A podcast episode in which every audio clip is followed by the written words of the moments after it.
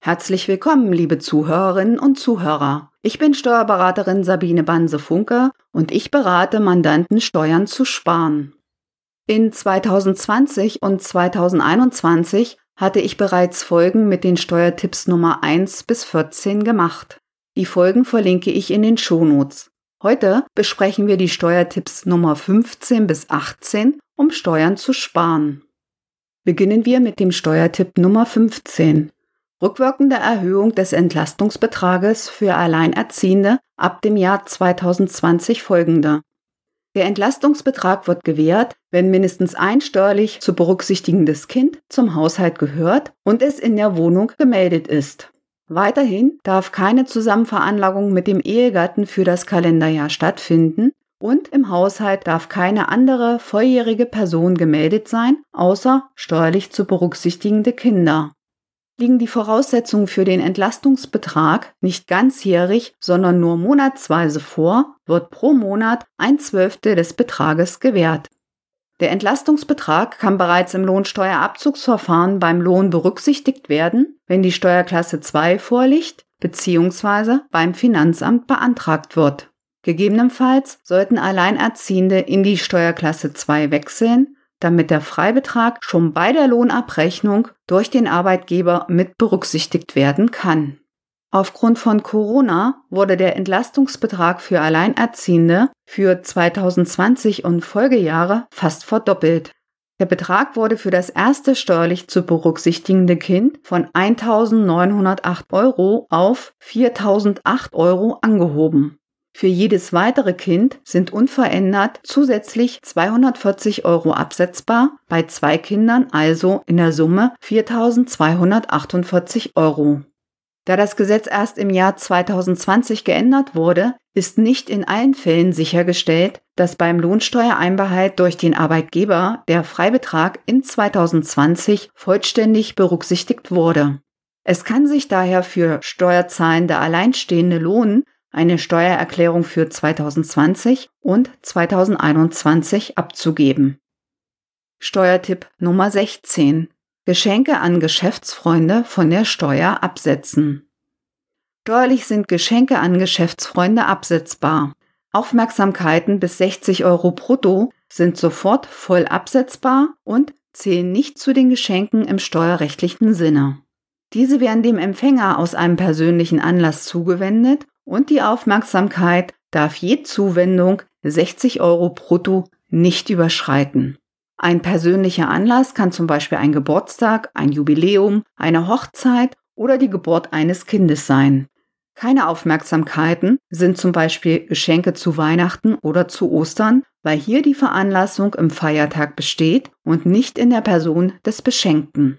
Bei Geschenken hat der Schenker die Möglichkeit, das Geschenk mit 30% Steuer pauschal zuzüglich Solidaritätszuschlag und gegebenenfalls Kirchensteuer zu versteuern, damit der Beschenkte das Geschenk nicht als Einnahme versteuern muss. Dabei gelten folgende Regelungen. Streuwerbeartikel bis 10 Euro sind steuerlich vollabzugsfähig und es fällt keine pauschale Steuer an. Geschenke bis 35 Euro pro Person und Jahr sind als Betriebsausgaben abzugsfähig es fällt die pauschale Steuer an. Geschenke über 35 Euro pro Person und Jahr sind nicht als Betriebsausgaben abzugsfähig. Es fällt die pauschale Steuer an. Für die Prüfung der 35 Euro Grenze werden alle Geschenke eines Jahres an eine Person zusammengerechnet, natürlich ohne die Aufmerksamkeiten. Für weitere Informationen verweise ich auf die damalige Podcast-Folge, die ich in den Shownotes verlinke. Sie finden auf unserem Blog eine Übersicht über die steuerliche Behandlung bei Unternehmen mit Vorsteuerabzug und eine Übersicht für Unternehmen ohne Vorsteuerabzug mit Einstufung der Zuwendung nach den jeweiligen Eurobeträgen, ob abzugsfähige Geschenke oder nicht abzugsfähige Geschenke vorliegen und ob die pauschale Steuer anfällt oder nicht. Zusätzlich werden in diesen Übersichten und im Merkblatt auch die Behandlung der Geschenke und Aufmerksamkeiten an Arbeitnehmer dargestellt. Steuertipp Nummer 17. Freibetrag für nebenberufliche Tätigkeiten, die sogenannte Übungsleiterpauschale von 3000 Euro. Voraussetzung ist, dass eine der folgenden nebenberuflich begünstigten Tätigkeiten vorliegt. Ausbilder, Erzieher, Betreuer, Übungsleiter, künstlerische Tätigkeit, Pflege von alten oder kranken Menschen, Pflege von Menschen mit Behinderungen. Es sind daher nicht alle nebenberuflichen Tätigkeiten für diesen Freibetrag begünstigt. Als nebenberuflich gilt eine Tätigkeit bis maximal ein Drittel der Arbeitszeit eines Vollzeitjobs. Die Zahlung muss von einer der nachfolgend genannten Auftraggeber erfolgen. Erste Möglichkeit einer juristischen Person des öffentlichen Rechtes, also zum Beispiel von einer Uni, einer Stadt, vom Land, vom Bund, von einer Gemeinde oder öffentlichen Schule, Berufsschule, Volkshochschule, Kammer oder IHK. Oder zweite Möglichkeit, von einer anerkannten Einrichtung zur Förderung gemeinnütziger, mildtätiger oder kirchlicher Zwecke. Das wären zum Beispiel ein gemeinnütziger Verein oder eine gemeinnützige Stiftung. Ab 2021 beträgt der jährliche Steuerfreibetrag für nebenberufliche Tätigkeiten 3000 Euro und bis 31.12.2020 hat er 2400 Euro betragen. Soweit aus einer der vorgenannten Tätigkeiten zum Beispiel 10.000 Euro Einnahmen erzielt werden, sind nach Abzug des Steuerfreibetrages von 3000 Euro nur 7000 Euro zu versteuern. Verluste können durch den Freibetrag nicht entstehen. Steuertipp Nummer 18. Freibetrag für nebenberufliche Tätigkeiten, die sogenannte Ehrenamtspauschale von 840 Euro. Auch hier gilt als nebenberufliche Tätigkeit eine Tätigkeit bis maximal ein Drittel der Arbeitszeit eines Vollzeitjobs. Die Zahlung muss auch hier von einem der nachfolgend genannten Auftraggeber erfolgen. Erste Möglichkeit von einer juristischen Person des öffentlichen Rechts, also zum Beispiel Uni, Stadt, Land, Bund, Gemeinde, Kammer, öffentliche Schule, Berufsschule, Volkshochschule, IHK oder zweite Möglichkeit von einer anerkannten Einrichtung zur Förderung gemeinnütziger, mildtätiger oder kirchlicher Zwecke, allerdings hier nur soweit diese für den ideellen Bereich oder den Zweckbetrieb tätig sind. Beispiele hierfür wären zum Beispiel ein gemeinnütziger Verein oder eine gemeinnützige Stiftung. Ab 2021 beträgt der jährliche Steuerfreibetrag für nebenberufliche Tätigkeiten für die sogenannte Ehrenamtspauschale 840 Euro.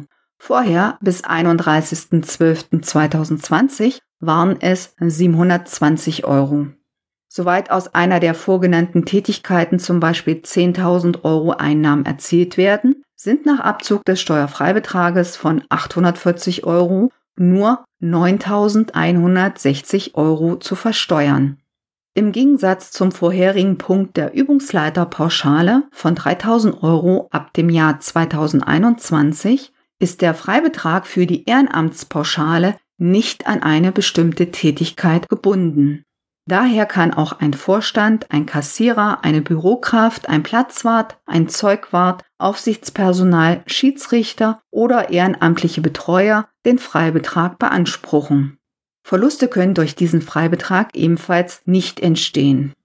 Für einen Auftraggeber kann entweder nur die Ehrenamtspauschale von 840 Euro für 2021 bzw. maximal 720 Euro bis 31.12.2020 oder die Übungsleiterpauschale von maximal 3000 Euro für 2021 bzw. maximal 2400 Euro bis 31.12.2020 in Anspruch genommen werden. Beides geht nicht gleichzeitig bei einem Auftraggeber. Bei verschiedenen Auftraggebern kann bei einem Auftraggeber die Ehrenamtspauschale und bei einem anderen Auftraggeber die Übungsleiterpauschale beansprucht werden. Liebe Zuhörer und Zuhörerinnen, ich hoffe, einer der Steuertipps hilft Ihnen, Steuern zu sparen. Sie möchten proaktiv Ihre Steuerlast optimieren? Dann wissen Sie, mit wem Sie reden sollten. Melden Sie sich gern bei mir. Über unsere Social-Media-Kanäle informieren wir auch über weitere steuerliche Themen und Steuertipps, die wir nicht im Podcast behandeln. Folgen Sie uns gern. Das Transkript dieser Folge finden Sie auf unserem Blog auf unserer Internetseite zum Nachlesen. Den Link zum Transkript finden Sie wie immer in den Shownotes.